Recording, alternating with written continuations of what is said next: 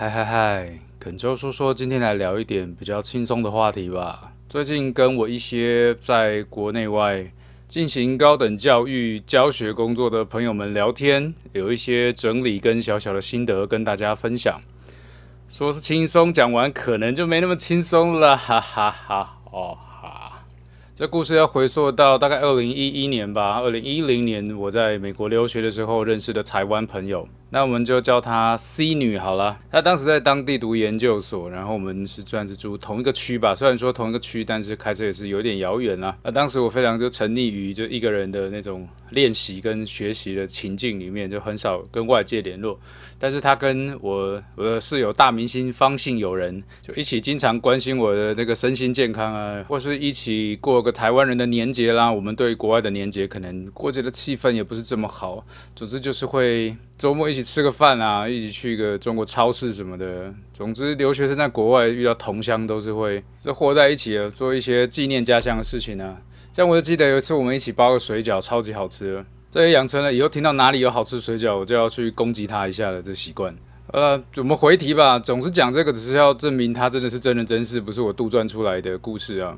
他在就是佛罗里达州的，算是国立比较大间的大学里面任教化学。然后，因为我们后来就成为了很好的朋友，他只要回国，我们跟方信友人就会一起约个吃饭、聊天、聊聊近况什么的。因为我自己有一半的生活也是从事教育的工作，所以就不免会聊到一些教育的细节，然后提到了很多。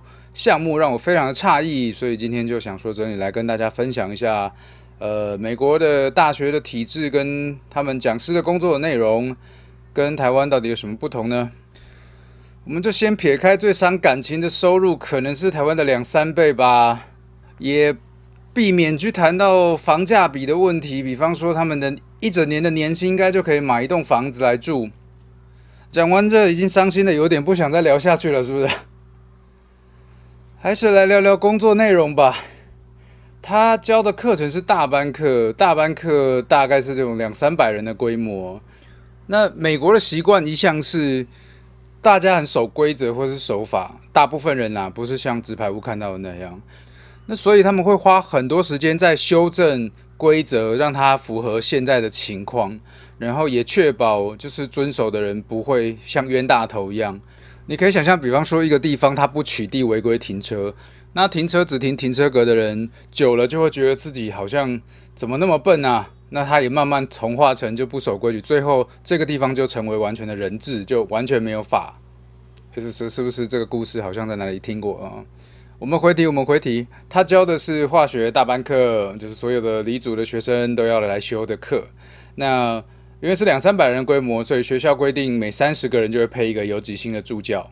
那这个助教可能我记得没错的话，应该就是在礼拜五会把他们集合起来，就是他那个他管的那三十个人的学习状况啊、作业交交，然后跟成绩的登记。那所有的大考小考基本上都是用电脑考。那电脑考完，他直接就帮你改完成绩，然后并且算好平均之类，就是你你的 order。嗯，其实你就不用算成绩，你知道台湾的老师在学期末算成绩是一件非常崩溃的事情，然后也没有人可以协助你，基本上你要多花个两三天，有时候到一个礼拜去算那个成绩。所以第一个 shock 的点就是有合理的协助的助教，除了当客服之外，也有一点点助理的工作成分在里面。这个其实也不是非常大的成本，但是会对于老师维持他的专业更专业。然后维持他的课程内容是好的，以及他怎么陈述或是表现表演，把内容交到学生手中的准备来说是非常的好的。就如果你你可以想象，如果算成绩要非常的公正，必须有很多评量的项目跟维度。那如果没有人能够协助你，没有电脑，没有助理可以协助你的时候，你最后就会放弃，就是用最简单的打法，就是给大家都蛮好的分数。但长远来说，其实对教育是非常不利的。如果是都大放水，就是只要有人来就可以给他毕业证书，那为什么不等你十八岁有投票权的时候，就直接一起发一张毕业证书给你？那这些学费就从你十二岁开始，父母的税里面开始摊提这些学费。那再来就要讲到第二点震惊的部分啦，就是他的工作内容真的完全只是准备课程。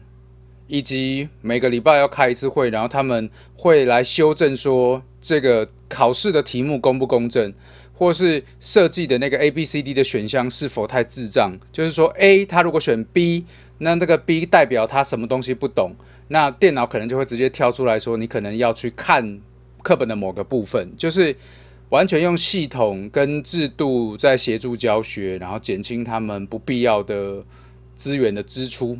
所以你可以想到，这些大考小考的题目都是多年以来这方面的专家教授每个礼拜开会修正的这些题目，力求它的评量是公正的。